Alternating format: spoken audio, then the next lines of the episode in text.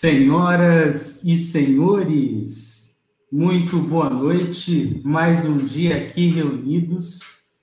Estarei abrindo o nosso perfil no YouTube aqui pelo celular para acompanhar os comentários durante a nossa live.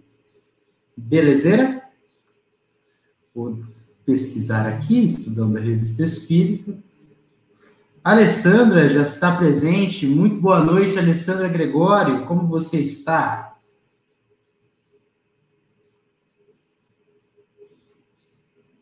Eu já estou abrindo aqui. Porque quando eu começar a apresentar os slides, eu não vou conseguir vê-los. Aí eu reduzo também a qualidade do vídeo no celular para conseguir acompanhar sem travamentos.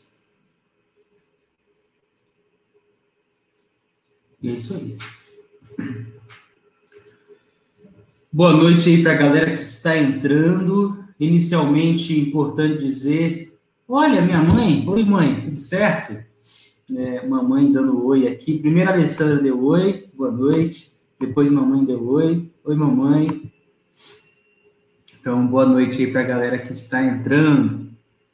É, como eu estava dizendo, eu espero geralmente até umas 7 e 3 e inicio a nossa apresentação, tá bom? Então, esse período inicial ia para a galera ir entrando, tomando um chá, para a gente começar. Oi, Betânia, como é que tá? Boa noite. É isso aí, graças a Deus. Eliana Rampazzo, boa noite, Eliana, como você está?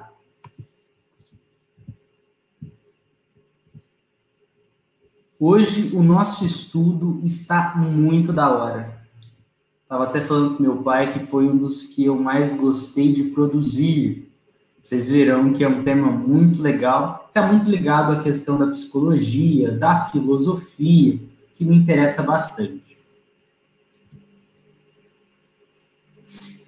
Um minuto para nossa prece inicial. Espero que vocês já tenham ido no banheiro, preparado a pipoca, o papel e a caneta para anotar algumas coisas.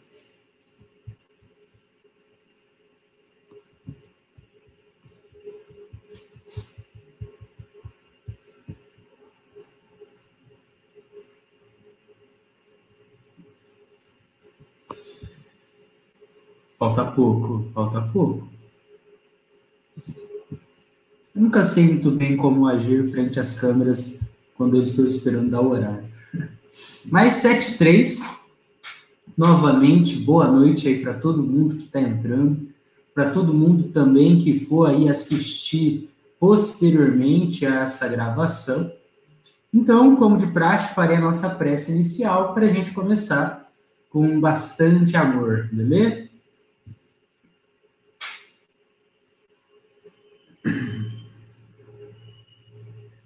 Pai de infinita bondade,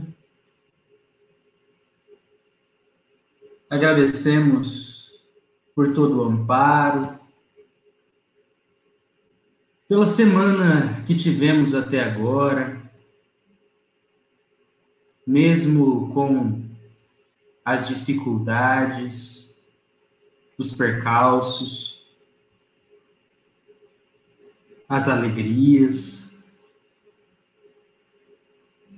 Pedimos muito amparo para o momento de hoje também, para que esse encontro seja salutar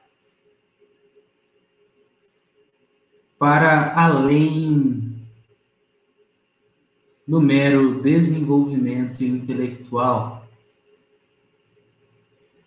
Que o tema de hoje nos propicie reflexões sobre nós mesmos que possamos nós, ainda tão imperfeitos, espíritos criados por ti, Senhor, revisar-nos a alma para nos edificarmos rumo à alvorada cristã. rumo à era nova do espírito, a era nova do planeta Terra. Pai de infinita bondade, que amavelmente cuida de nós, que lembremos do Cristo, não nos condenando pelas nossas falhas, mas seguindo passo a passo, luta a luta, rumo à felicidade.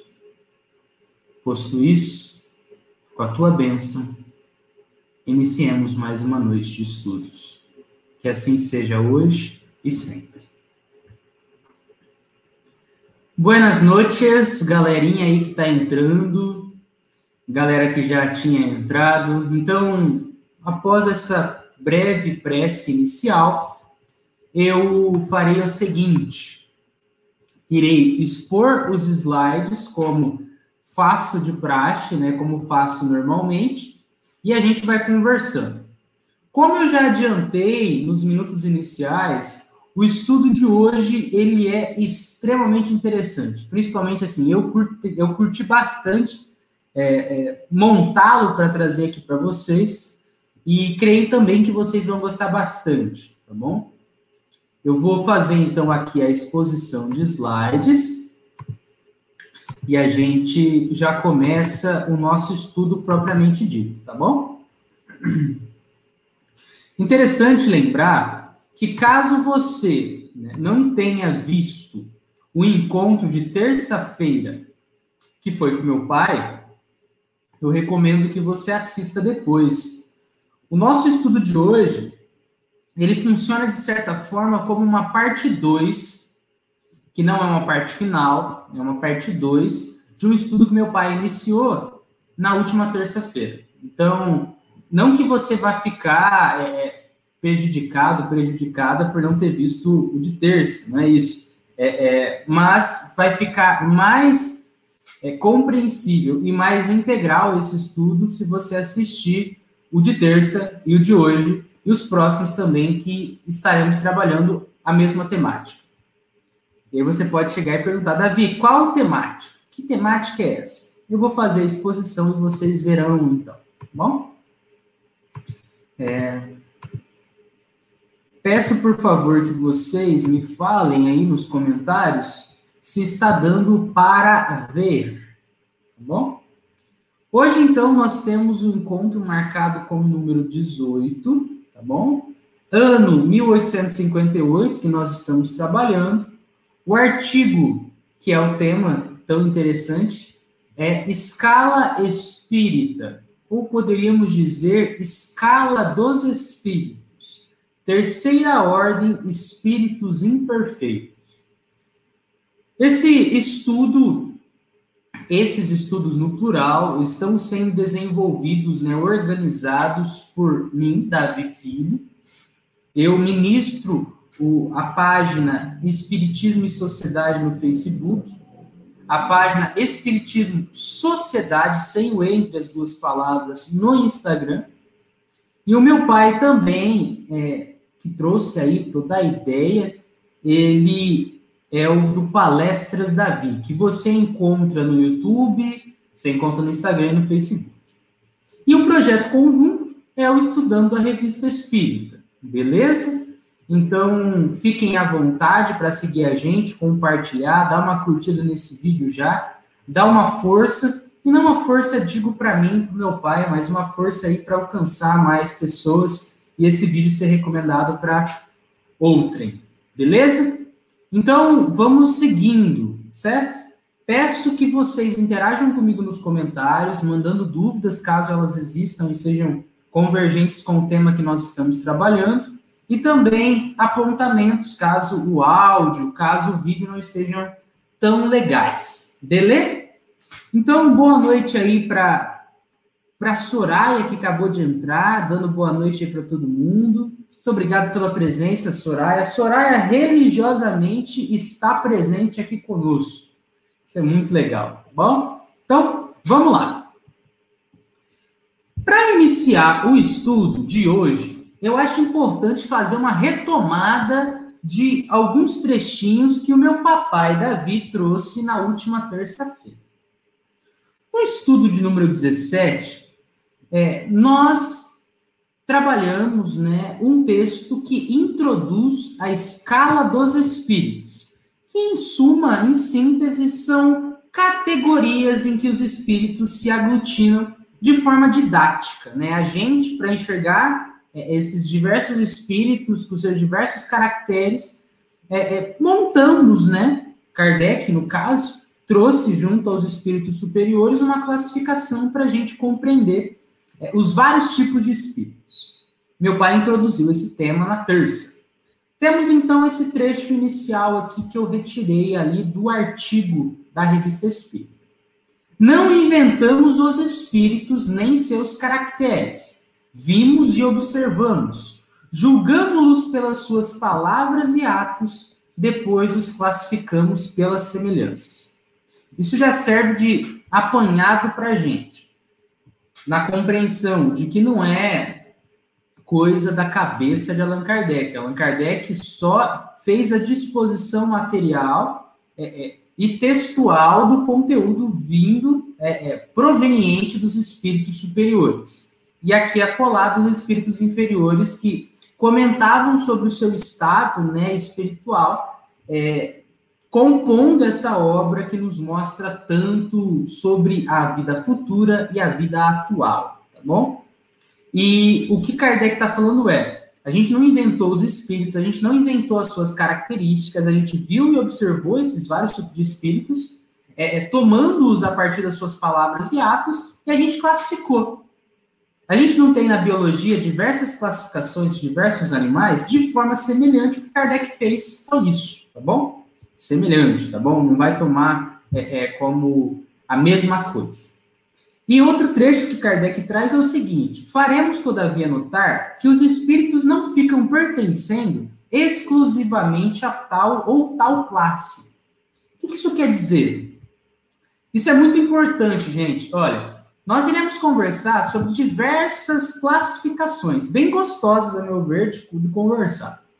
Só que não tomem essas classificações como é, você tem que estar tá dentro de uma só não existe é, classes é, é, compartilhadas. Você não pode ter características de uma classe aqui e ter características em outra classe. Não é isso. Na verdade, são divisões didáticas e vocês verão muito possivelmente, como eu percebi, que nós compartilhamos características muitas vezes com as diferentes classes de espíritos que nós estudaremos hoje. Beleza? Então, vamos seguir e compreendam, enfatizando, não se prendam a uma só classe. Não é essa a ideia. É apenas para ficar didático que a gente compreender melhor o mundo espiritual. E aqui trago um convite à reflexão para vocês. É, porque a ideia é que hoje nós não apenas conversemos sobre esses diferentes tipos de espíritos que povoam o universo, mas que a gente também se enxergue. Que a gente ponha os olhos para dentro e veja as nossas convergências com esses diferentes tipos de espíritos e as nossas divergências. Para que a partir disso a gente se transforme não é técnica pela técnica. Isso aqui é uma classificação que também tem como fundamento nos auxiliar a evoluir. Beleza? E vocês verão, durante a nossa apresentação, diversas obras de artes, diversos desenhos, assim, é, pinturas. E essas pinturas são de um usuário de, uma, de, um, de um site que eu utilizo, chamado Pixabay, que ele é chamado CDD20, é o nome que ele utiliza, né? É, e são artes sem direitos autorais. E eu trouxe para enriquecer a nossa apresentação e fazer a gente refletir, tá bom? Eu não vou ficar abordando as obras de arte é, é, todas as vezes, mas eu vou adicionar para promover exatamente aquela pulguinha atrás da orelha. O que, que uma coisa teria a ver com a outra? Tá bom? Então vamos seguir o baile. Hoje, então, nós conversaremos sobre a terceira ordem, a ordem dos espíritos imperfeitos. Kardec resume para a gente características dos espíritos imperfeitos. Aqui vale a pena dizer. Imagina que os espíritos imperfeitos, essa categoria, é como uma caixinha em que são adicionados diferentes tipos de espíritos, certo? É... E não necessariamente um espírito imperfeito tem os mesmos atributos, os mesmos defeitos, no mesmo grau que outro, tá bom? Então, é, o que Kardec vai fazer é uma descrição geral, agora nesse momento inicial, né? É, para a gente compreender o que, que a terceira ordem abarca, tá bom? É, Imagina, utilizando outro exemplo da biologia, né? Quando você fala de peixes, é, você pode ter ali a sardinha nesse, dessa categoria peixe da mesma forma que o tubarão, que tem características que convergem, mas não são exatamente os têm os mesmos caracteres, todos os mesmos caracteres, certo? Mas se enquadram nessa categoria peixes porque tem é, itens convergentes, itens que se cruzam, tá? É, e isso permite que eles sejam agrupados na mesma categoria. Tá bom? Então, vamos conversar um pouquinho sobre esse resumo que Kardec faz para a gente. Kardec nos traz que os espíritos imperfeitos têm um apego à matéria. Apego à matéria, certo? Então, é um apego aos prazeres materiais, é um apego ao corpo físico e a uma predominância instintual. O que, que isso quer dizer? Muitas vezes, na maior parte das vezes, lembra, tá abarcando várias coisas, tá? A, as nossas escolhas, elas são movidas pelo nosso instinto e não pela nossa razão. Em vez de a gente pensar e raciocinar para fazer alguma coisa, a gente muitas vezes age de forma instintual, de forma é, é, animalesca. Há também uma propensão ao mal, ao fazer o mal, tá bom? Há uma. Ah, e aí, isso nem é uma propensão, é uma, é uma, é uma certeza, ignorância. Entenda aqui ignorância como um, uma falta de saber, Tá bom? Não, não, não tome aqui o termo ignorância como, ah, você está ofendendo a gente. Não é isso. Nem Kardec tinha esse objetivo. Mas é apresentar para a gente como falta saber, falta ciência, falta conhecimento. Você ignora coisas que são importantes para o teu crescimento, certo? Porque você ainda demanda bastante experiência para alcançar o saber, e também há um, uma grande propensão ao orgulho e ao egoísmo. O orgulho, né? Achar-se superior aos outros. E olha só que paradoxal, né? Olha que contraditório. Você é um espírito imperfeito, tá na terceira ordem, a mais baixa, e você se acha superior aos outros espíritos é, é, que são bem acima de você, né? É, e claro, estou falando aqui me incluindo a todo esse processo, porque espíritos imperfeitos, vocês vão ver que tem bastante cara, bastante a nossa cara. E o egoísmo, né? Ego, ficar preso ao ego, ficar preso a si, é, querer tudo para si. É, o egoísmo, ele está na contramão da caridade. Na contramão da caridade. Tá bom? E também os espíritos imperfeitos, por mais que sejam imperfeitos, eles têm uma intuição de Deus. Eles têm uma intuição de Deus. Eles têm ali, como todo espírito, grafado em sua consciência as leis divinas, a existência de Deus. Mas a compreensão ainda é falha. Falta vocabulário, falta entendimento, certo? Esse aqui é o resumão de Kardec. E Kardec ele faz algumas observações para a gente. Espírito imperfeito, essa expressão, não é sempre sinônimo de um espírito verdadeiramente mau. Que, que isso quer dizer? É, se você se enquadra como espírito imperfeito, isso não quer dizer que você se compraz né, de uma forma pérfida, de uma forma cruel com o fazer o mal. Isso pode ser uma, uma é, ser empregado, essa expressão ser empregada para designar simplesmente um espírito ainda muito ignorante que tem muito a desenvolver e não é apegado ao mal. Ela simplesmente ainda não sabe discernir muito bem o que é bem e o que é mal, certo? Então, o termo espírito imperfeito ele pode ser é, é, ter diferentes significados dependendo de como ele é empregado e em que frase ele é empregado, tá bom? Kardec põe, né? Muitos são mais levianos e a gente vai entender que Kardec está tratando como leviano. Muitos são apegados à irreflexão. Não pensam tanto, não estão tão ligados à razão. E malandros, né? Aqui eu tomei a liberdade tradicional do termo malandro, mas o termo que Kardec emprega ali, né? Pelo menos o tradutor emprega no lugar de Kardec, é o termo malícia que é aquela pessoa que muitas vezes está tomando uma postura para agir em proveito pessoal, não necessariamente tem um prazer absurdo em fazer o mal, né?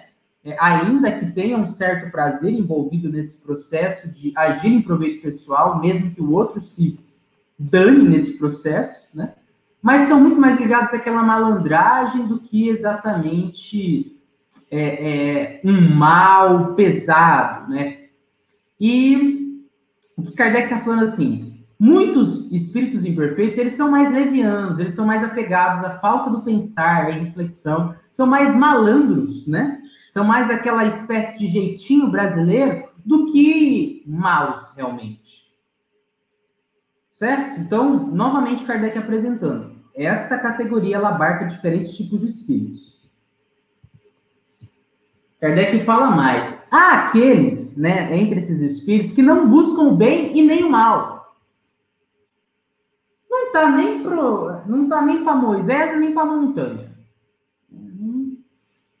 Já isso já indica a sua inferioridade. E você pode perguntar, Davi, como assim? O cara não faz o mal, mas ele também não faz o bem.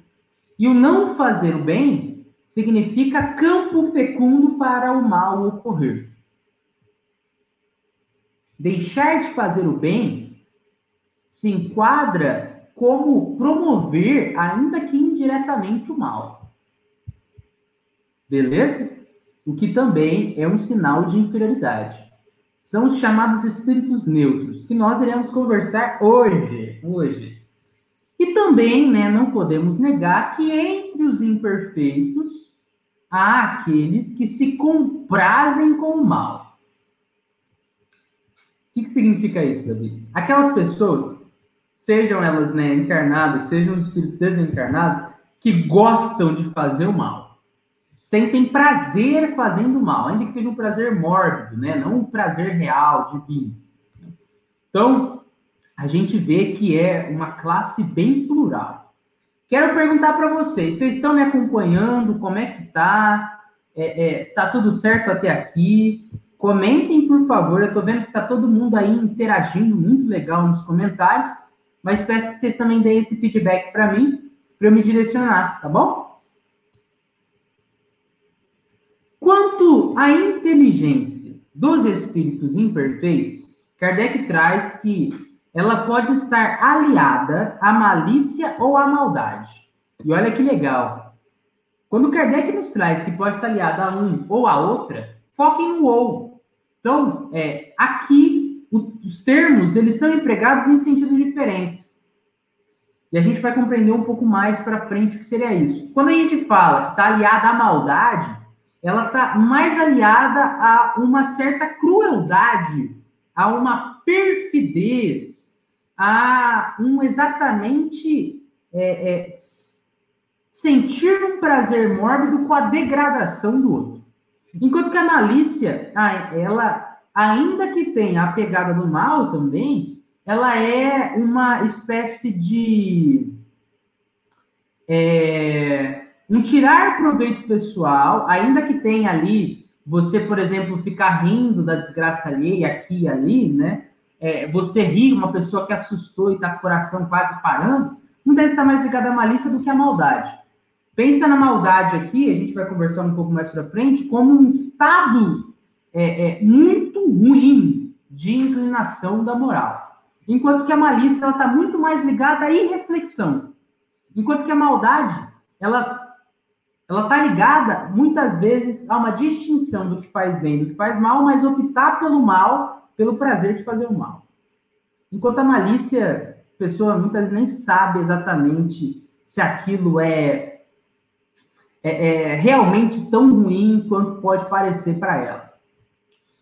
Dentro dessa categoria de espíritos imperfeitos, seja qual for o desenvolvimento intelectual alcançado, ainda é pouco elevado. Cara, essa passagem é muito legal. Muito legal. Um, uma categoria que a gente vai conversar hoje são os pseudosábios. Os pseudosábios são aqueles que, em, em, síntese, eles falam bem, pensam bem, né, no sentido de inteligência, mas se acham superiores, acham que sabem mais do que, na verdade, sabem, né? E interessante é que Kardec aborda aqui, inspirado pelos bons espíritos, né? Que, ó, por mais que você tenha a inteligência desenvolvida quanto espírito imperfeito dentro dessa categoria, ainda é pouco. Ainda é pouco. A gente, muitas vezes, aí, é, numa má postura, idolatra determinadas figuras que falam bem, é, é, que, que tem um pensamento que soa sério, né, aqui encarnado, mas a gente muitas vezes escapa que tem muita coisa ainda para crescer. Todos nós temos muita coisa para crescer. E a gente tem que tomar muito cuidado em tomar o outro como norte e esquecer que Jesus é o nosso modelo e guia. Beleza? Ainda que a gente possa aprender muito com as várias pessoas que passam no nosso caminho, devemos aprender o sentimento que envolve essa terceira classe. As suas ideias são pouco elevadas, diz Kardec, e mais ou menos abjetos seus sentimentos. E aí você fica meio assim, abjeto. Não é objeto, é abjeto. O que, que significa abjeto? Se você procurar no dicionário, qualquer dicionário, né? Pode ser o próprio dicionário do Google, que é o Oxford Language. Abjeto se refere a baixo, se refere a vil, se refere a mal. Então, Kardec nos traz assim, ó. Os espíritos que se enquadram na terceira ordem, eles têm sentimentos mais ou menos baixos. E baixo pode significar, né, no sentido de pouco evoluído, né? Tem muita coisa aí para desenvolver esse sentimento. Como pode também significar, para além disso, sentimentos ruins. Sentimentos é, é, nocivos, certo? O objeto aqui, ele funciona como um termo coringa. Se você já jogou algum jogo que tem a carta coringa, você vai saber que a carta coringa, ela se adequa a qual, qual for sua mão, qual for a sua jogada. E aqui, é, o termo objeto funciona como um termo coringa, porque pode se referir aos espíritos que ainda têm sentimentos para evoluir mais, ou para além disso, né, além de ter que evoluir, os sentimentos que estão ali presentes são sentimentos muito ruins, muito ligados à maldade. Tá bom? Acerca agora do conhecimento sobre o mundo espiritual. Os espíritos de terceira ordem sabem bastante sobre o mundo espiritual? Diz Kardec: conhecimento restrito e confundido com as ideias e preconceitos da vida corporal. Ou seja, é, o conhecimento ele é pouco é parco, ele é confundido com as ideias e preconceitos da vida corporal. Basicamente assim. É, você tem uma receita, né? Você tem uma receita para fazer um bolo. A receita ela tá perfeitinha, perfeitinha. Mas você pensa assim, nossa, mas a, o, a minha mãe quando fazia bolo, ela punha uma colher a mais de açúcar.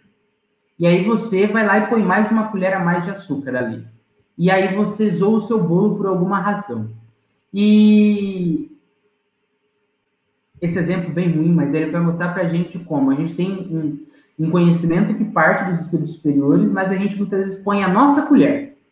A gente soma as coisas das nossas ideias, os nossos preconceitos. E aqui vale um parênteses importantíssimo. Conheça o Espiritismo para além do que falam sobre o Espiritismo. Não fica apenas é, preso às concepções que são trabalhadas verbalmente por um orador ou oradora aí do movimento leia. Conheça, não. não e, e, e como disse uma amiga, né? Não conheça as obras básicas, conheça as obras essenciais, que são as obras básicas. Mas que a gente, muitas vezes, por falar básica, acha que, ah, não preciso conhecer. Mas é essencial que se conheça para realmente saber o que é doutrina espírita. O que é mundo espiritual? O que isso tem a ver com a minha vida? E os espíritos imperfeitos, eles dão noções falsas e incompletas. Até porque o conhecimento é muito restrito. Ainda assim, com atenção e estudo, observa-se grandes verdades ensinadas pelos espíritos superiores. Ou seja, embora não seja perfeito o conteúdo que está vindo da boca dos espíritos imperfeitos, e aqui, por exemplo, eu me enquadro, né? É, se você estiver atento e estudar bem, sabendo discernir o joio do trigo, você vai realmente conseguir captar grandes verdades que são ensinadas pelos espíritos superiores, com outras palavras, palavras melhores, palavras mais coerentes. Fechou? Mais um ponto importante: linguagem. Qual que é a linguagem dos espíritos imperfeitos? Eu gostei dessa imagem porque é como se fosse um, um espelho, né? E, e a nossa linguagem, o modo que a gente se porta, e olha só, linguagem não é a mesma coisa que língua. Quando a gente pensa em linguagem, está pensando em todas as formas de expressão de comunicação. E, e quando você pensa nas expressões comunicativas, não é só a, a língua que você fala, mas é a sua postura física, São as suas caras e bocas, é o modo que você olha para as pessoas. Você está sempre comunicando alguma coisa. Tá bom? E aqui não é diferente. A linguagem que os espíritos utilizam revela o caráter desses espíritos. Todo mau pensamento denuncia um espírito imperfeito. Então, quando você tiver analisando qualquer coisa, é importante que você saiba discernir se aquele pensamento ele tem um caráter superior ou um caráter inferior. Mas para reconhecer isso, o que é necessário conhecer antes? A doutrina espírita. Ou até mesmo, nem necessariamente a doutrina espírita, mas a bondade, a coerência, o certo, a moral superior, a moral do Cristo. O cristianismo puro. Beleza? Porque você não precisa ser espírita para reconhecer quando um pensamento é mal. Você precisa ter, na verdade, um bom direcionamento para compreender que o mal, ele muitas vezes pode vir na pele de ovelha, mas que atrás, né, daquelas, daquele, daquela fala escondem-se diversas deturpações, corrupções da mensagem. Beleza? Mais um ponto. É muito, eu, eu achei bem interessante, porque é como se fosse um grande estudo de caso que a gente está tendo. Um grande estudo de caso. A gente está falando sobre linguagem, é, agora a gente vai falar sobre a felicidade, depois a gente vai pensar nos subgrupos, né? Nos subgrupos dentro dessa categoria principal de espíritos imperfeitos. É um grande estudo científico que Kardec está trazendo para a gente. Soraya falou né, que está tudo certo, está conseguindo acompanhar, obrigado tá, pela interação. E a Soraya também disse verdade essencial. Topzera. Vamos seguir então. Felicidade, então, galera. Kardec traz que os espíritos imperfeitos, olha só, pesado, pesado, eles veem a felicidade dos bons e esse espetáculo lhes constitui incessante tormento, porque os faz experimentar todas as angústias que a inveja e o ciúme podem causar. Davi traduz. Kardec está apresentando que os espíritos imperfeitos, eles se deparam com a felicidade das, dos bons, da felicidade daqueles bem direcionados. E essa felicidade, levando em conta, quando tem na alma a inveja, o ciúme, isso é grande motivo de tormento. Isso é grande motivo para tempestade emocional. É o ver a felicidade alheia como um espinho no pé. Então aqui a gente vê como que é nocivo, como que é mesquinho, para dizer bem, bem a real, né?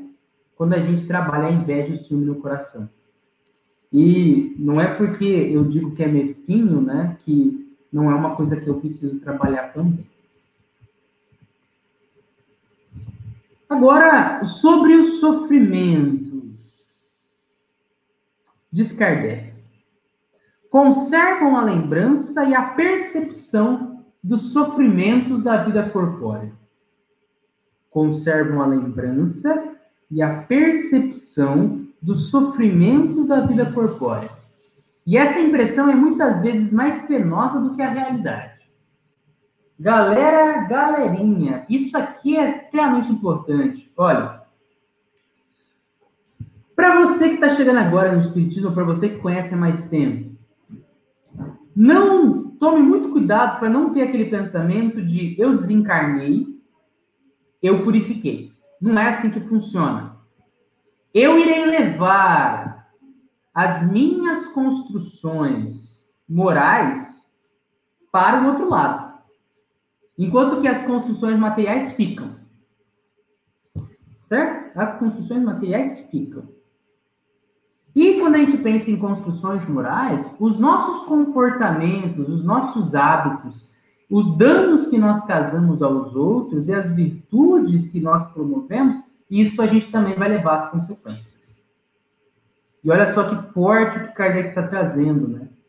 Os espíritos imperfeitos conservam a lembrança, né, a memória, né, e a percepção, é, a, do, a sensação dos sofrimentos da vida corpórea.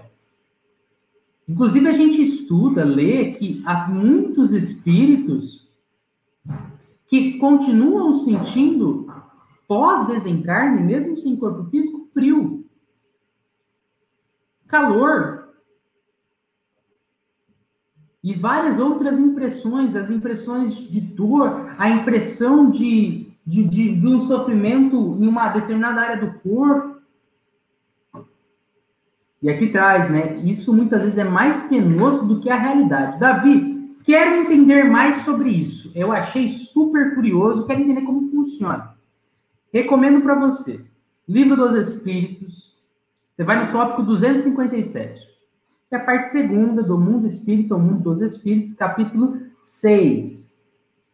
Que esse tópico 257 é um ensaio teórico da sensação dos espíritos. Para ser sincero, eu acho que essa, para mim, né, é uma das partes mais difíceis do livro dos espíritos, para compreender. Você fica assim, hã? como? Hum? Então, é, recomendo, mas eu recomendo aquela leitura como se você estivesse comendo um, um, baguete, aos poucos. Vai aos poucos. Aquele baguete gostoso. Você vai compreendendo parte por parte e vai também aí é, tendo como direcionamento que Kardec vai trabalhar isso com maior profundidade também, e, por exemplo, no livro dos médicos, tá bom? Então, vamos seguindo e fica, fica aí o, a recomendação de leitura. Soraya falou, né? Fome, dor. Realmente, Soraya. Questão da dor, da fome, são dois pontos aí que muitos espíritos conservam pós-desencarne. E aqui vale uma observação, né? A gente precisa trabalhar o verdadeiro autocuidado. Precisamos trabalhar o verdadeiro autocuidado. E quando a gente pensa em verdadeiro autocuidado, por que, que eu utilizei o termo verdadeiro? Para a gente compreender que o verdadeiro autocuidado ele não é um autocuidado orgulhoso, não é um, um, um autocuidado egoísta, que fala dane-se os outros e eu preciso ter o meu prazer. O verdadeiro autocuidado é o trabalho da caridade, para com o outro e para conosco. De respeito para conosco. De repensar os nossos hábitos. E quando eu falo nossos hábitos, eu estou falando dos hábitos mais basais. Como que eu durmo? Eu me preparo para dormir? Como que eu acordo? Eu faço uma leitura edificante, eu faço uma prece para começar bem o dia, eu agradeço a noite de sono que eu tive. Eu, eu penso sobre os meus sonhos, eu busco refletir sobre eles. Eu sei desencanar também dos sonhos que ficam às vezes na minha cabeça. Eu, eu, eu como que está a minha relação com as pessoas ao meu redor? Será que eu não estou postergando coisas que eu preciso fazer realmente e depois eu vou me arrepender por ter deixado tanto tempo sem fazer por besteira? Será que eu não estou guardando rancor de determinadas pessoas por coisas poucas? Ou se eu considero que foram coisas grandes, será que, pegando com o olhar da eternidade, isso é tão grande assim? Eu deveria continuar com tanto pesar? Precisamos trabalhar, né, ter esse verdadeiro autocuidado para conosco, na compreensão que, da mesma forma que a gente se machuca pelos nossos pensamentos, pelos nossos pensamentos, pela nossa mudança, a gente também se transforma. Tá bom? Então, leva isso com você. Leva isso com você. Pensa bem sobre é, como você está vivendo esse período que a gente está passando. Tá bom? Não esquece disso, não. Vamos seguindo. Aqui, importante, né? Diz Kardec sobre os espíritos imperfeitos. Eles sofrem, pois, verdadeiramente pelos males de que padeceram em vida e pelos que ocasionaram aos outros. Então, os males que é, eles vivenciaram em vida, é, digamos, quando eles estavam encarnados, e os males que eles ocasionaram aos outros, eles vão levar de alguma forma com eles. Ou seja, a gente leva. Vou, vou, vou facilitar. A gente colhe o que planta. Isso a gente, desde criancinha, já deve ter escutado. E outro trecho importante, e esse trecho aqui vai dar um pouquinho de água para a barba. Que isso, Davi? Vai dar um pouco mais de trabalho para a gente pensar. E como sofrem por longo tempo, diz Kardec, hein? não sou eu que escrevi. E como sofrem por longo tempo esses espíritos imperfeitos, julgam que sofrerão para sempre. É, não é à toa que tem tanto espírito que acredita em penas eternas, mas que não existem penas eternas como algumas correntes religiosas defendem. E aí diz Kardec: Deus, para puni-los, quer que assim julguem, quer que assim acreditem. Davi, Deus, para puni-los? Mas Deus não é tudo amor e bondade? Calma, calma. Sim, Deus é tudo amor e bondade. calma aí. Vamos compreender o que Kardec quer trazer para a gente. Como você já conhece bem, temos aqui a nossa plaquinha de observação. Essa plaquinha é para a gente não é, é, tomar gato por lebre. Quando Kardec escreve Deus para puni-los quer que assim julguem, isso não significa que Deus está mandando rainha como se fosse um Zeus da mitologia, tá bom? É, vamos compreender melhor o que isso significa. E agora a gente vai dançar um pouco lá para o livro dos Espíritos.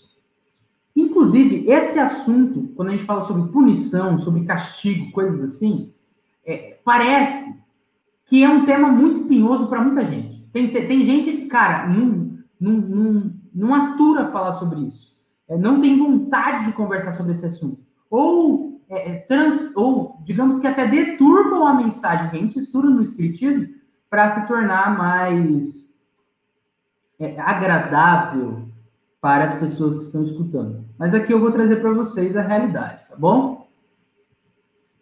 Quando a gente pensa na questão da punição, nós encontramos no livro dos Espíritos várias passagens, várias, em que nós lemos que Deus condena, questão 680, que Deus fere, 737, que Deus castiga, 781 mata. Davi, como assim, Davi? Nunca parei para pensar nisso. Calma, gente, calma. Eu falo calma para mim também, porque quando eu falo sobre esse assunto, é, eu sei que, é, uma, eu sei que é, é meio que pisar em ovos para muita gente. Na questão de número 617, Kardec apresenta que as leis divinas ou naturais, englobam as leis físicas e as leis morais. Então, as leis da natureza, elas também têm no seu bojo as leis morais. Sim. Você está me dizendo, então, que o amor está envolvido na terra que é penetrada por uma semente. Sim. Que o amor está envolvido quando um, um, um, um castor está roendo uma árvore. Sim. Você está me dizendo, então, que quando um, uma molécula se aproxima de outra molécula, formando uma substância diferente, ao amor, há a lei da atração envolvida nisso? Sim. As leis morais têm seu bojo, têm o seu agrupamento. Perdão, as leis naturais têm em seu agrupamento as leis morais. E quando a gente pensa nas leis morais, como fazendo parte das leis naturais, nossa galera, tem tanto significado esse rolê, tem tanto significado isso. Vamos compreender. Vou dar um exemplo para vocês. Quando a água ela é esquentada em condições ideais de temperatura e pressão, ela vai evaporar. Você vai aquecer, né? Vai chegar num ponto, ela vai evaporar. Naturalmente, isso é natural que ocorra, certo? Quando a gente soca uma parede, quando a gente chuta é, uma quina, a gente sente uma dor também, que é natural porque a gente tem no nosso corpo físico dispositivos neuronais para experienciar a dor. Beleza? Da mesma forma, da mesma forma, porque a gente acabou de ler, né, que leis morais são leis naturais, nós sofremos as consequências educativas dos nossos maus comportamentos. Então, se a gente transgride as leis divinas, a gente vai ter uma consequência natural, olha que interessante, natural, uma consequência educativa, uma consequência de para crescimento espiritual, que foram né, essas consequências ocasionadas pelos nossos maus comportamentos. Essas chamadas consequências educativas dos nossos maus comportamentos é o que a gente poderia chamar de punição, que a gente poderia chamar de castigo tomando aí os termos utilizados no livro dos Espíritos, tomar aí como ferimento.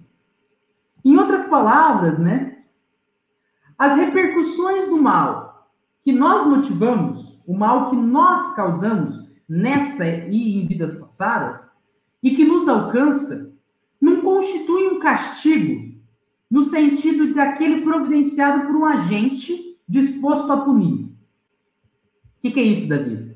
Não tem um, Deus, ele não é um, um, uma figura que fica com o olhar assim, só esperando a gente fazer uma cagadinha para mandar um raio na nossa cabeça. Não é isso. A gente precisa desconstruir essa ideia. Precisa desconstruir essa ideia. Não é o Deus é, é, que a gente tem muitas vezes no passado, aquele Deus medieval, o Deus mitológico. Não é isso. A gente não tem um castigo, um, uma, uma, chicoteada nas, uma chicotada nas costas providenciada por um agente disposto a punir.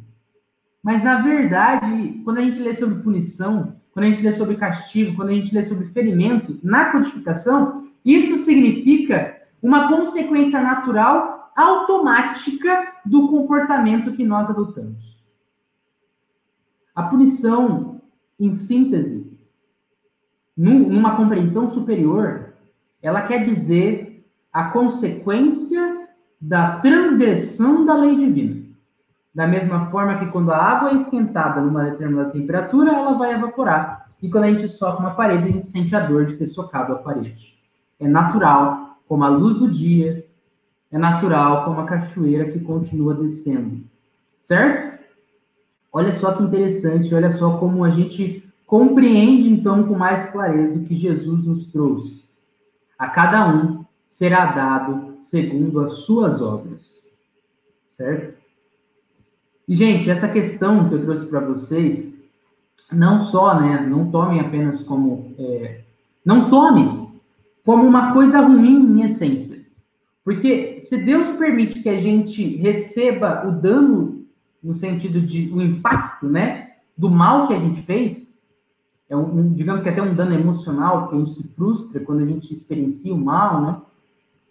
É, é porque tem, né? Se Deus permite que a gente passe, é porque tem finalidades educativas e tem as finalidades mais amorosas do universo. Deus, a inteligência suprema, a causa primária de todas as coisas, e é amor, e, digamos, né? Ele, ele age sempre pelo bem. Não há um pingo de mal no que ele permite que a gente experiencie, tá bom? E a sistemática do universo é essa. A gente vai colher e a gente vai plantar. Beleza? E outra coisa, não é porque você está passando por uma situação aparentemente ruim que aquilo é uma consequência direta de um mal que você fez no passado. Pode ser simplesmente uma provação que você escolheu passar, que aparentemente é ruim, mas que é para você provar, olha, fiz, é, fiz a tarefa de casa, evoluí e tô aqui para trabalhar melhor, tá bom? Então não toma tudo como é certo que isso é uma consequência ruim de uma coisa que eu fiz mal no passado, tá bom? E aí, galera, já tinham ouvido falar sobre essa temática da punição dentro da doutrina espírita? Comentem, por favor, aí. É, eu sempre tomo bastante cuidado quando eu vou trabalhar sobre esse tema, porque ele mexe com várias concepções muito arraigadas né, em várias pessoas. E, e aqui a gente tem que até mesmo essa dita punição, que é uma consequência natural e automática do nosso comportamento ruim do passado, é, tem finalidade educativa. Ela vem por consequência dos nossos maus atos e porque o universo funciona dessa forma responsiva, né? Para a gente crescer. Beleza? É sempre para a gente crescer, não esqueça disso. É, vou tomar uma aguinha agora e a gente já segue o baile. A Soraya falou, né? É, é verdade, mexe mesmo, mexe, Soraya. Mexe mesmo, querido. Também acho.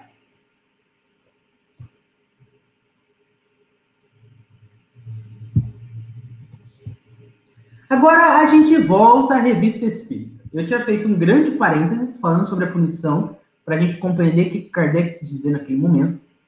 E a gente chega num ponto vital, né?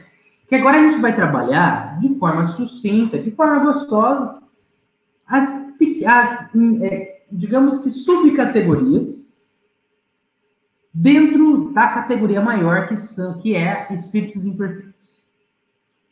Nós iremos abordar espíritos impuros, espíritos levianos, espíritos pseudo-sábios e espíritos neutros. Fechou? Vamos lá. Nona classe. E a nona classe é a classe mais baixa, né? É, na, nessa categorização que Kardec traz para a gente. Quem são, né? Quais são esses espíritos impuros? São espíritos inclinados ao mal, preocupados com esse mal. Esses espíritos eles enganam, eles inspiram crueldade, eles promovem discórdia e eles influenciam aquelas pessoas de caráter fraco e sentem satisfação e induzir a perdição, induzir a erros bem errados, né? erros bem pesados. Nossa, Davi, existem espíritos assim? Existem espíritos assim. Existem. Então aqui a gente tem aquele, aqueles espíritos inclinados de forma muito extrema à maldade. Bom? A linguagem é trivial, Trivial aqui entenda como uma linguagem muito fraca, tá bom? É, que, que não tem a pegada superior de espíritos superiores. É uma linguagem grosseira, muitas vezes permeada por xingamentos, por mensagens ofensivas. Aí, e uma coisa, né? Ainda que tentem iludir, então esses espíritos impuros, eles podem tomar a postura de que eles falam algumas coisas que podem, nossa, olha que virtuoso, é, até dando uma sensação de que tem uma sensatez no que está sendo dito, mas não conseguem sustentar a mensagem. não consegue sustentar. É tipo, tá falando uma coisa que parece que faz muito sentido, mas uma hora ele vai trair o pensamento que ele está trazendo para induzir ao mal. Beleza? Vários povos intitularam esses espíritos, pasmem, de demônios, maus gênios, espíritos do mal. Ô louco, Davi, agora faz muito sentido. Faz muito sentido. E Davi, esses espíritos eles foram criados maus e vão e estarão sempre maus? Não. Todos nós fomos criados simples e ignorantes e a gente tomou o caminho que a gente bem entendeu. E tem espíritos que tomaram esse caminho do, do afeiçoar a maldade e do abraçar essa maldade com unhas e dentes e sofrem as consequências dessa maldade. Vários povos intitularam esses espíritos durante a história né, dos demônios, dos malgênios, dos espíritos do mal. E eu trouxe essa imagem porque muitas vezes, quando a gente pensa em demônio, a gente pensa muito num negócio bem bestial, né? A gente pensa muito na, numa figura é, é, bem, bem parruda, né?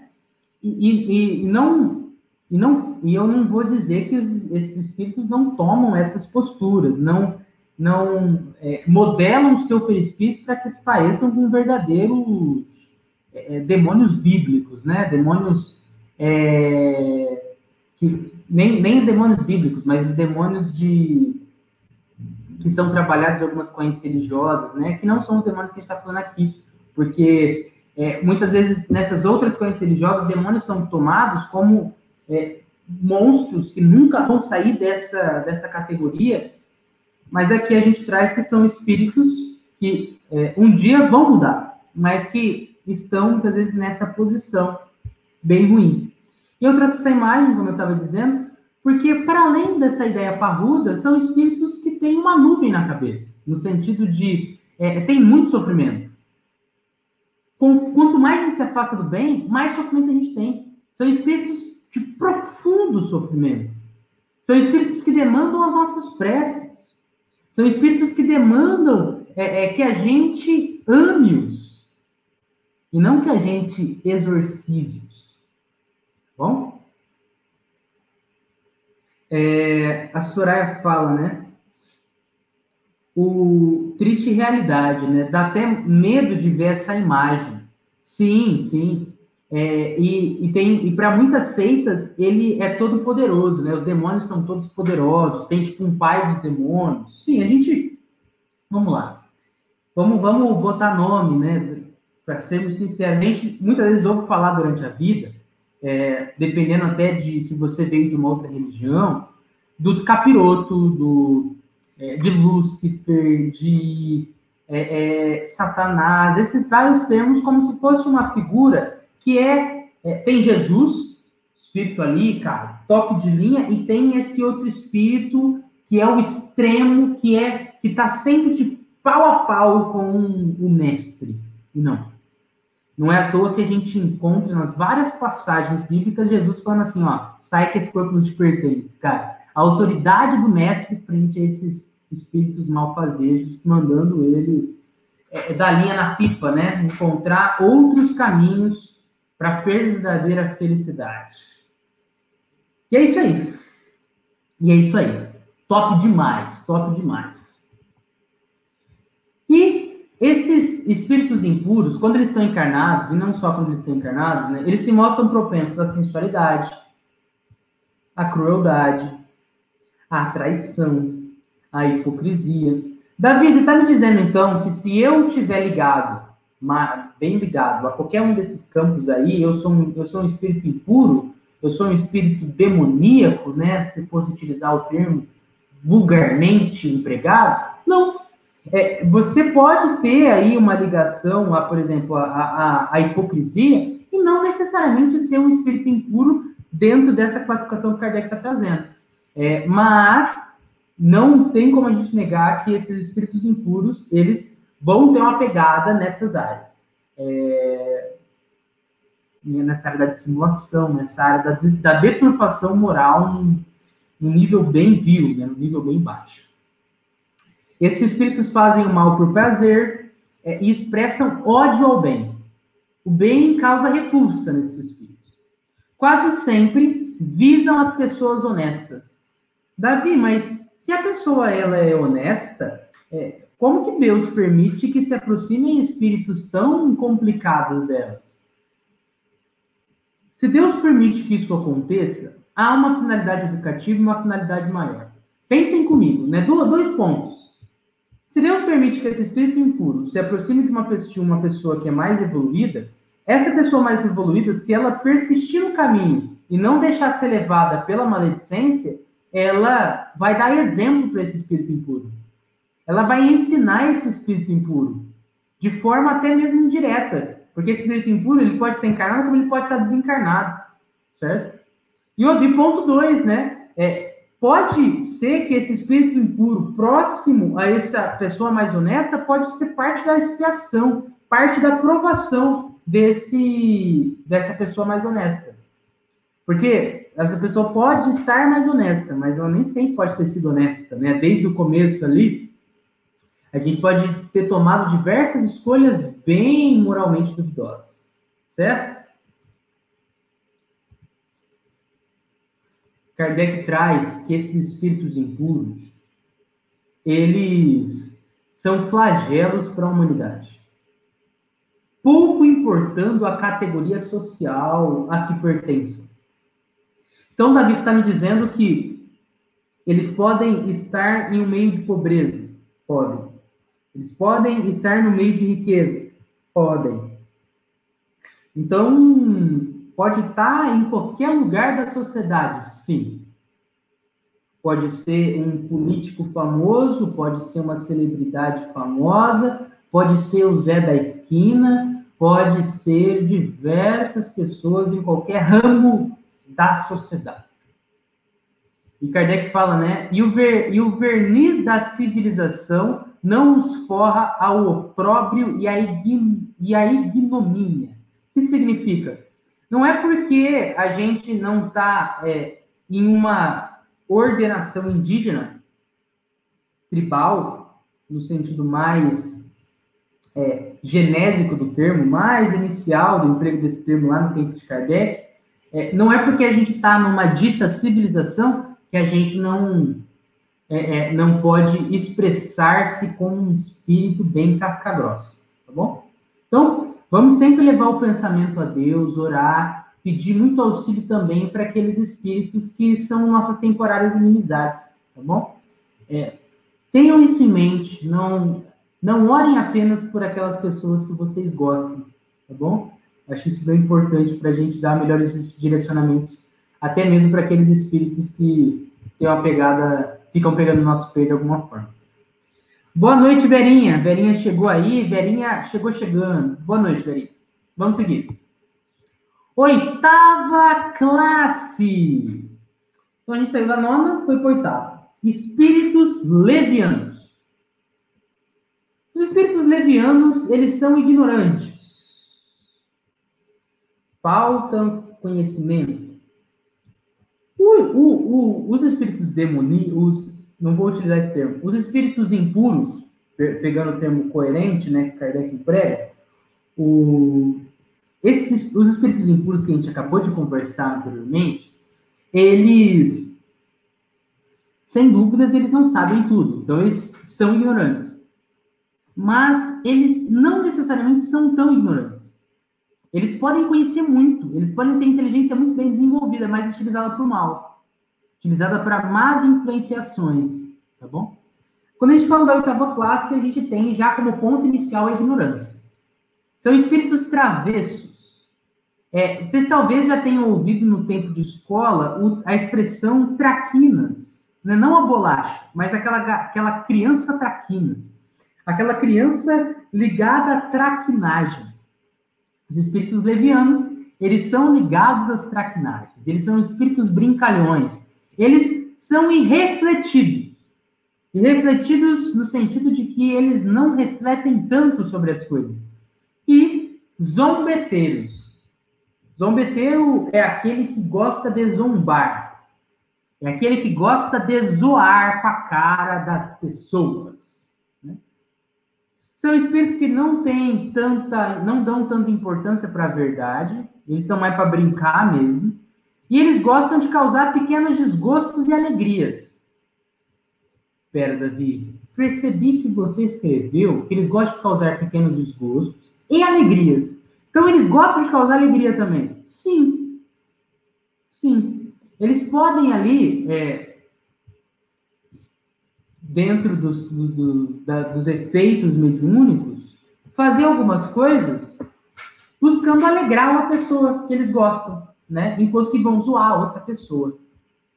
Então aqui a gente tem que eles não são os espíritos impuros que estão tacando caos e buscam tacar o caos em toda e qualquer atitude. Tá bom? Mas esses também não são espíritos bons.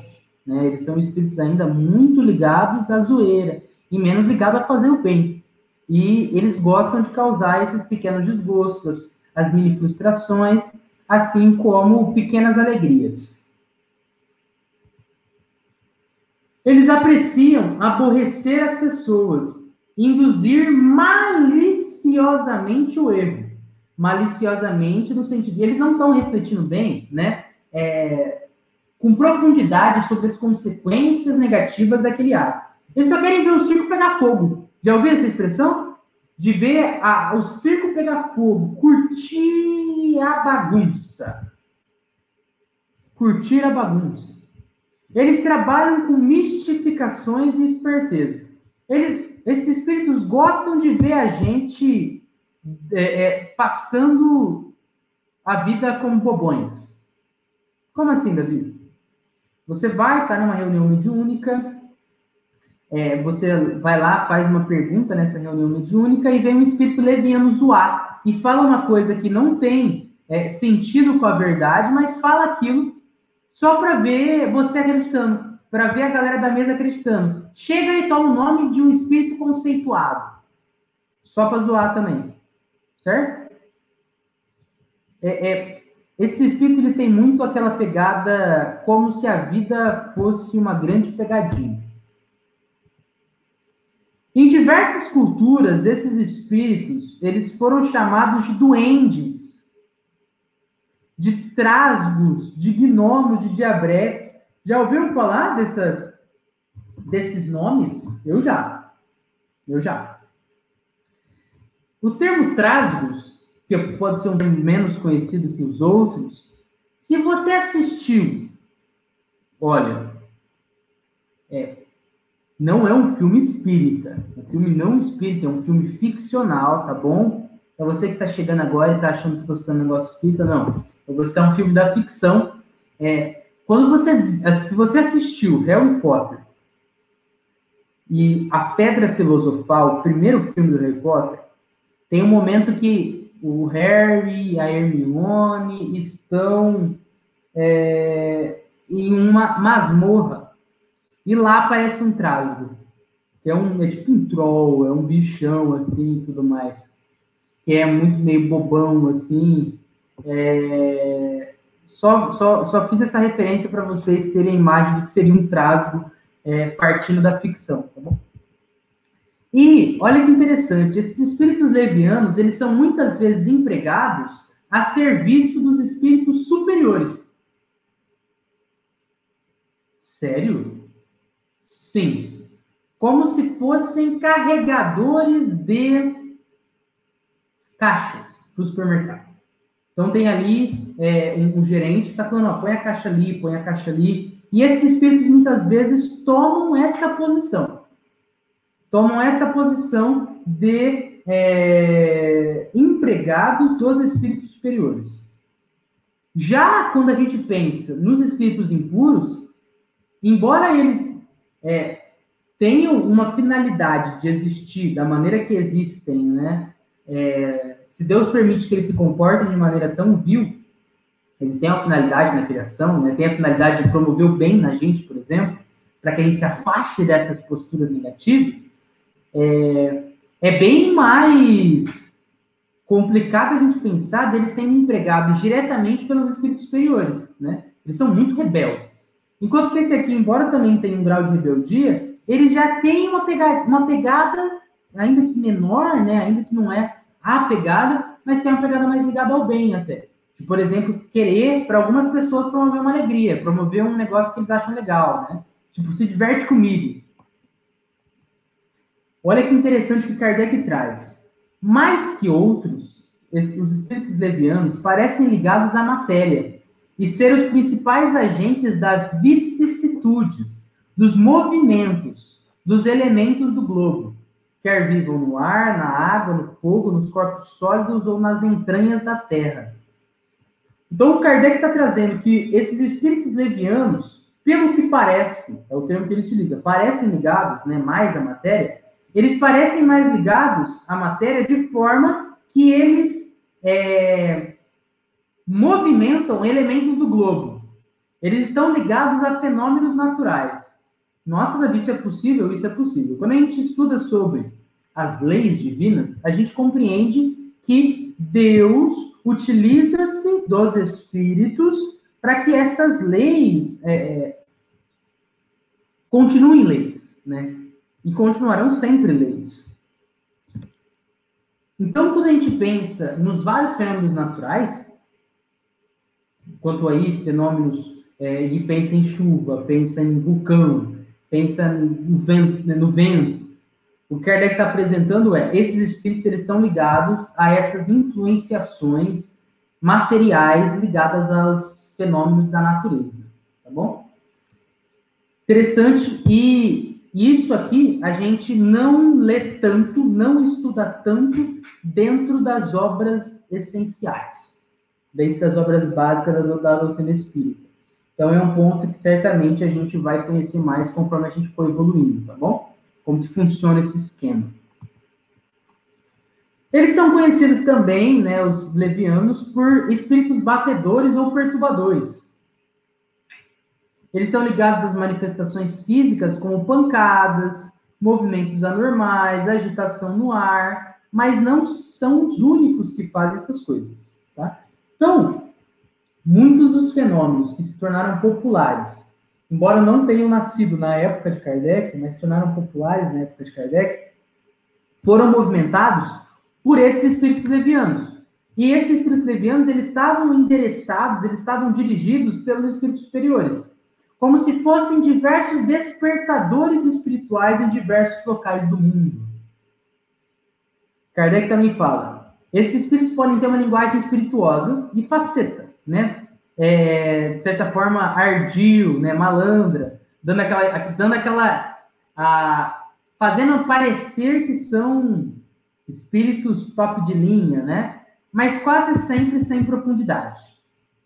Você pode, o espírito pode estar falando sobre alguma coisa que ele conhece, mas parece que fica tudo cíclico, por exemplo, né? Parece que não sai daquilo que está sendo, parece que fica patinando no assunto porque não tem mais o que dizer, né? o que mostra aí essa questão de falta de profundidade, mesmo que tenha uma linguagem é, espirituosa, ardio. Sétima classe. Estão acompanhando comigo? E falem sério, não é muito da hora esse tema? Eu achei muito da hora. A sétima classe é a classe dos espíritos pseudo-sábios. Diz Kardec que esses espíritos têm um conhecimento bastante amplo dentro das limitações, né, da imperfeição. Porém, eles acreditam saber mais do que realmente sabem. Você, é, imagina que você está na escolinha e você aprendeu a fazer soma. Primeiro que os seus amiguinhos. Você aprendeu a somar, né? Primeiro que seus amiguinhos e você começa a se gabar e achar que você sabe mais, muito mais do que você realmente sabe. É basicamente o que acontece com a gente muitas vezes. A gente acha que sabe bastante sobre alguma coisa, dá uma de espírito pseudo-sábio, mas a gente está só na escolinha. A gente está é, lá no comecinho da trajetória espiritual, rumo aos mais altos né, níveis de perfeição.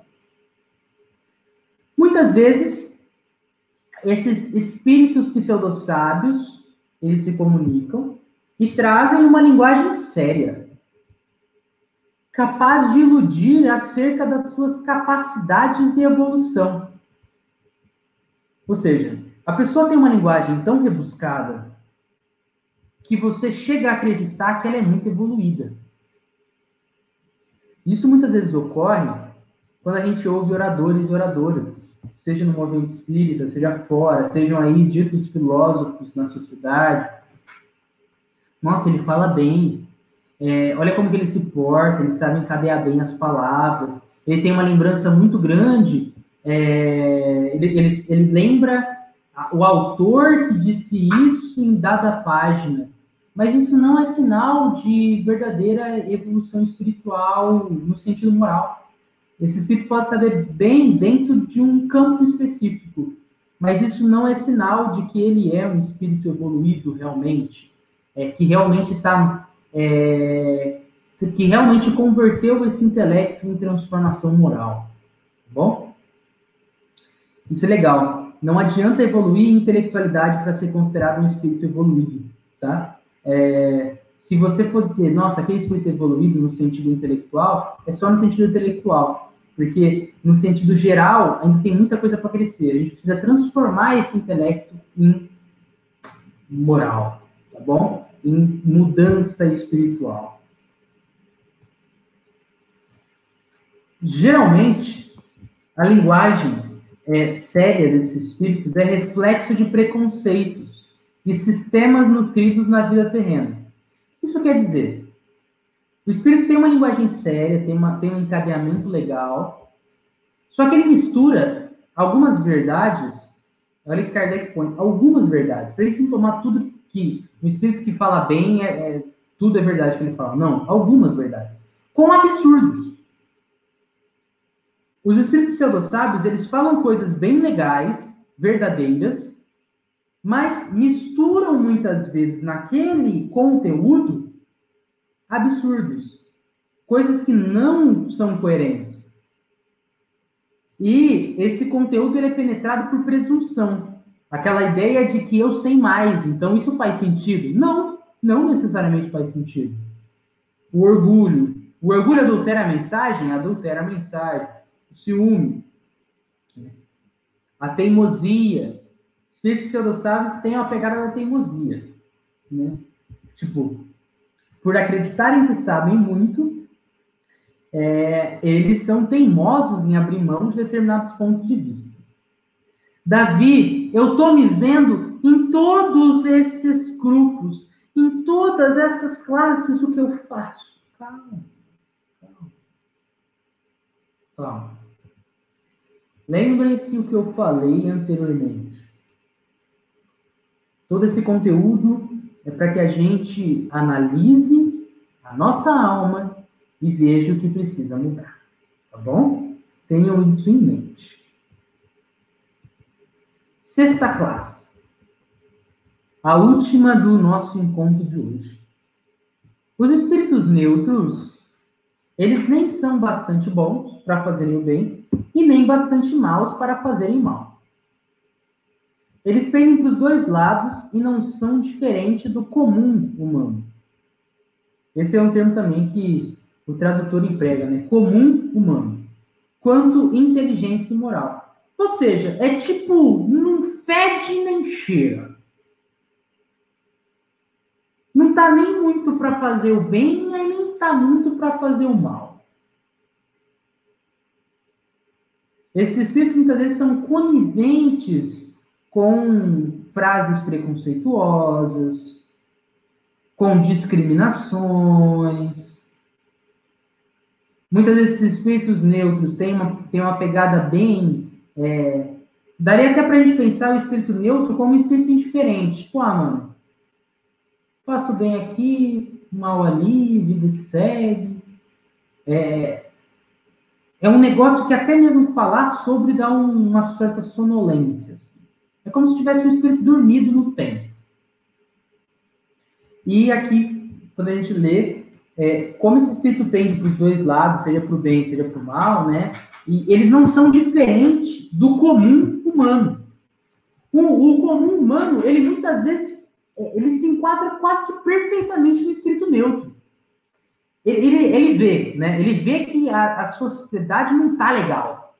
Ele vê que a família dele está sofrendo. Ele vê que aquela pessoa precisa de ajuda, é, caiu as comidas no chão, mas ele segue o caminho dele. ele segue o caminho dele. E seguir o caminho dele é, de certa forma, seguindo um ciclo vicioso de sonolência na vida, basicamente. Uma preguiça. É como se fosse uma preguiça para fazer o mal e uma preguiça para fazer o bem. Mas até mesmo essa preguiça para fazer o bem já deixa campo aberto para o mal acontecer. O que mostra que esse espírito neutro ainda se enquadra como um espírito imperfeito, um espírito com uma pegada muito inferior ainda. Ainda. Mas não tão pesado como um espírito impuro. E nem tão leviano quanto um espírito leviano. No entanto, lembrem-se que eu falei, não são categorias estáticas. Você pode ter, como eu disse, característica de um espírito neutro, com característica de um pseudossado, com característica de, de espírito impuro também. Né?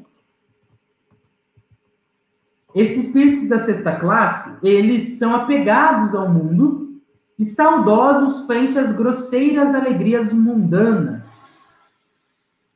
Ou seja, são espíritos que muito provavelmente vão sentir falta de chupar um picolé quando desencarnarem.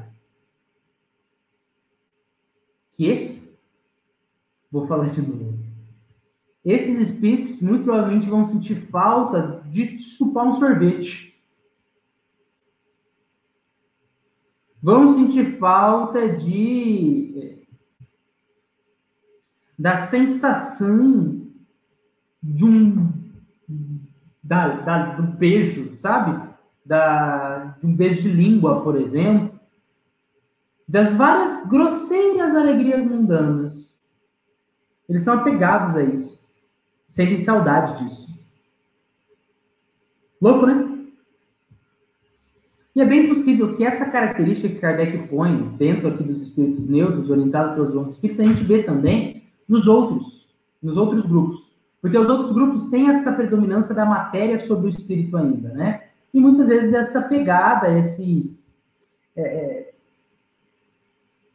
esse abraçar da matéria nos leva à saudade, né? Nos leva a sentir saudade de coisas que a gente tinha aqui. Quantos espíritos hoje estão é, é, perto das churrascarias, perto de sorveterias, perto de pizzarias pela sensação, né?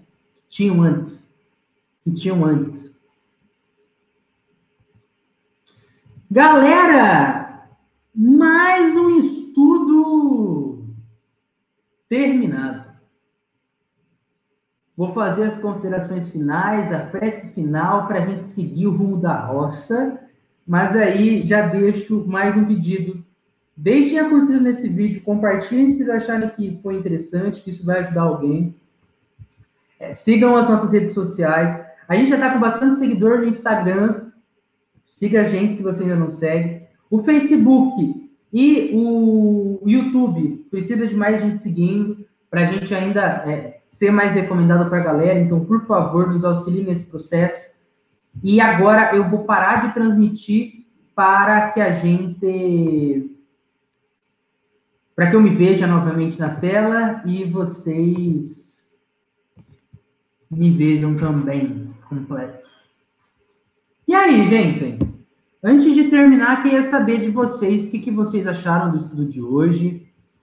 É, eu achei super divertido tratar esse tema, embora, claro, é um tema extenso, é um tema cheio de detalhes, mas é como conversar sobre a gente, né? Não é, fala sério, falem sério. Não é sobre conversar sobre a gente? Vocês não se viram muito nesse assunto hoje? Ou só eu me vi? Ou será que é só a galera aqui de Ribeirão Preto que, que tem isso, né? De, tem tanto defeito ainda. Agradeço muito tá, por vocês estarem aqui. É, agradeço a, a, ao feedback da Verinha o joinha da Eliana, a Soraya, gratidão, gratidão, gente, gratidão mesmo. Farei a nossa prece final, então, e mais um encontro finaliza. Finaliza. Mentores espirituais, espíritos amigos.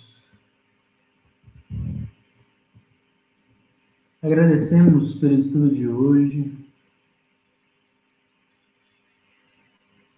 e pedimos encarecidamente que as energias benditas que trabalhamos hoje sejam direcionadas aos diferentes tipos de espíritos que povoam o universo. Que o nosso amor e a nossa paz não fiquem guardadas deliberadamente apenas as pessoas que nós gostamos. Que o nosso bem não seja um falso bem apenas guardado àqueles que nos acariciam o ego. Que trabalhemos o amor como deve ser trabalhado. Um amor sem fronteiras, um amor sem credo, um amor sem condição financeira, um amor sem ideologia política, um amor sem limitação religiosa, um amor a todo e qualquer irmão, um amor à natureza, um amor às oportunidades, um amor ao bem muita paz para todos e todas e que assim seja. Que assim seja. Valeu, gente. Muito obrigado. Foi um prazer. A Soraya até disse, né? Me vi muito. Soraya, você não tá sozinha. Eu também me vi bastante. Tá bom? Eu falei, nossa, cara, tem muita coisa para trabalhar. Eu até pensei assim, nossa, ah, eu estou me sentindo meio preguiçoso. Eu falei, nossa, eu estou muito ligado ainda a essa questão da neutralidade, às vezes. Eu preciso agir mais em prol do bem e menos, ah, depois eu faço isso, deixar passar oportunidades de crescimento. Muito, muito obrigado, Soraya, pelo feedback. E a Vera falou, né, que foi ótimo. É, como dito, né, como eu busco sempre enfatizar, não sempre, mas quando eu lembro, é, sou um instrumento, como todos nós aqui estamos e somos instrumentos e devemos atuar como instrumentos. Instrumentos da bondade divina, instrumentos da superioridade amiga. Tá bom? Então, tenham aí uma ótima noite, todo mundo. Muita paz no coração e até o nosso próximo encontro. Beijão. Falou!